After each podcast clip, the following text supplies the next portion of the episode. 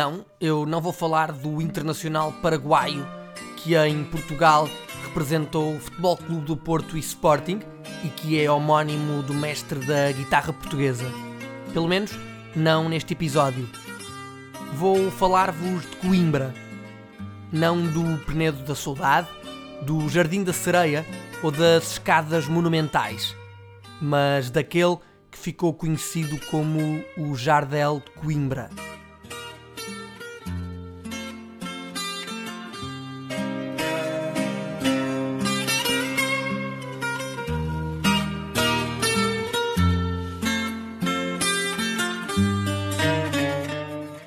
Natural de Oliveira do Bairro, João Tomás chegou à académica em 1996, vindo do Anadia.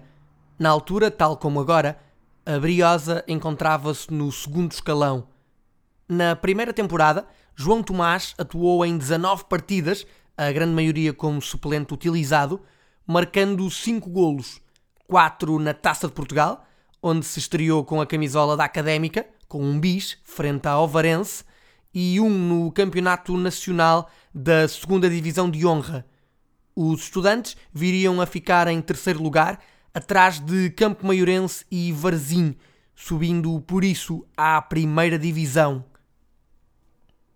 A estreia de João Tomás no escalão maior dá-se no Dom Afonso Henriques, frente ao Vitória de Guimarães, em agosto de 1997.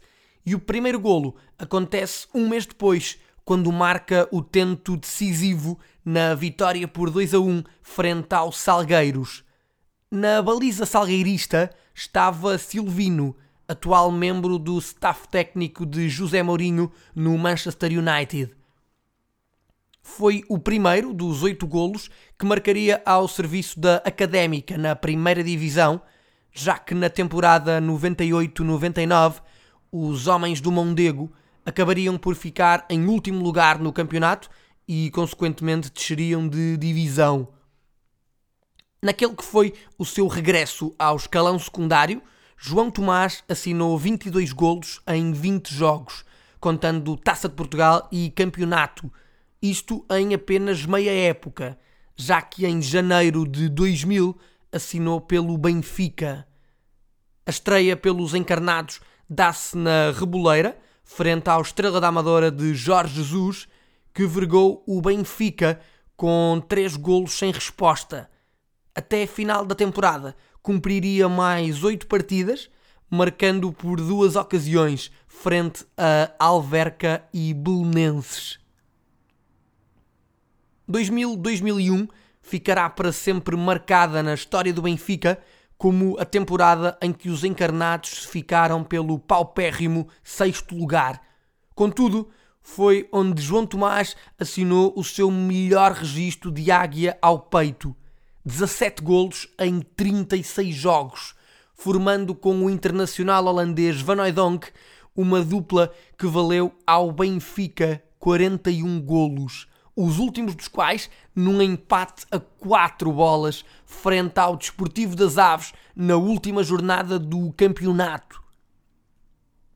Ainda antes da meia hora, os da casa venciam por 3-0 com dois golos de Dualá e um do célebre Abílio, pai de João Novaes, atualmente ao serviço do Rio Ave. Van Hooydonk fez o 3-1, João Tomás o 3-2 resultado com que se chegou ao intervalo. No segundo tempo, o holandês igualou a partida, mas os da casa voltariam a passar para a frente do marcador por intermédio de Marco Aleixo. Já perto do apito final, o Benfica chegou à igualdade com um golo do avançado brasileiro André, contratado no mercado de inverno ao Atlético Mineiro e que apenas nessa ocasião marcou com a camisola encarnada. Mais tarde, na segunda metade da temporada 2003-2004, representou o Marítimo. Quer-me parecer que estamos perante um futebolista que merece ser protagonista de um episódio deste podcast. No verão de 2001, a dupla desfez. Van Hooydonk transferiu-se para o Feyenoord, João Tomás saiu da luz após a terceira jornada, tendo apenas cumprido 13 minutos na ronda anterior frente ao Salgueiros. Próxima paragem, Sevilha.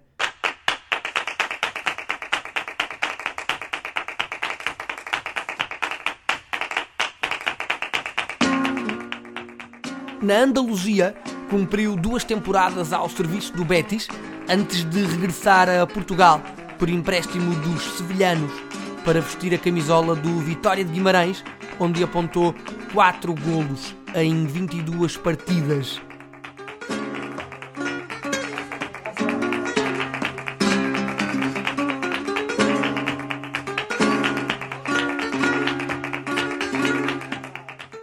Na temporada seguinte, novo empréstimo. Desta feita aos rivais minhotos, o Sporting de Braga, claro está, melhorando consideravelmente o seu desempenho. 31 jogos, 18 golos, o primeiro dos quais precisamente frente ao Vitória de Guimarães.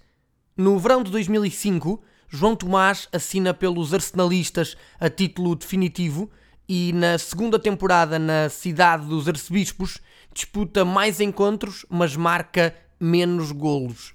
15 remates certeiros em 33 jogos. Depois segue-se uma aventura no Qatar, onde representou dois clubes, antes de regressar a Braga para cumprir mais uma temporada, desta feita com um registro manifestamente abaixo daquilo que já tinha alcançado pelos minhotos. 12 jogos e um golo, alcançado na última vez em que vestiu a camisola bracarense, curiosamente frente ao clube que o lançou, a Académica. Em 2008-2009, João Tomás volta à segunda liga, agora com a camisola do Boa Vista, onde marcou 12 golos, que se viriam a revelar insuficientes, uma vez que os achadrezados terminariam no penúltimo lugar e acabariam relegados para o terceiro escalão. Aos 34 anos, a maior parte dos futebolistas começa a pensar na reforma. Não foi o caso de João Tomás, que entre 2009 e dezembro de 2012, com uma passagem pelos Emirados Árabes Unidos pelo meio, viria a cumprir 100 jogos com a camisola do Rio Ave, tendo marcado 53 golos. Terminou a carreira em 2013 ao serviço do Recreativo de Libolo, de Angola. Por três ocasiões, nas temporadas 2000-2001, 2010-2011 e 2011-2012 foi o melhor marcador português do campeonato, primeiro com a camisola do Benfica, depois ao serviço do Rio Ave, e em 2004-2005 e 2005-2006, quando alinhava pelo Sporting de Braga, repetiu o feito, mas em igualdade com Simão Sabrosa e Nuno Gomes, respectivamente. Foi internacional A por quatro ocasiões, a primeira das quais frente a Israel em novembro de 2000, num jogo disputado no Estádio 1 de Maio, em Braga. Em fevereiro e novembro de 2001, defrontaria Andorra e Angola. Este último jogo, célebre pela agressividade com que os jogadores angolanos pautaram a partida. Só voltaria a vestir a camisola das esquinas em 2007 já pela mão de Luís Filipe Scolari, num particular frente ao Kuwait, onde marcou o seu único golo com as cores nacionais. Atualmente, João Tomás é diretor desportivo do Famalicão. Apesar de ter dado nas vistas ao serviço da académica, a sua relação com os adeptos dos estudantes não é melhor, uma vez que estes nunca lhe perdoaram a ida para o Benfica tal como o próprio frisou em entrevista recente ao Expresso. No entanto, João Tomás será para sempre recordado como aquele a quem um dia chamaram o Jardel de Coimbra. Eu sou o Paulo Freitas e este foi o sétimo episódio do podcast No Mundo dos que são grandes. Até breve.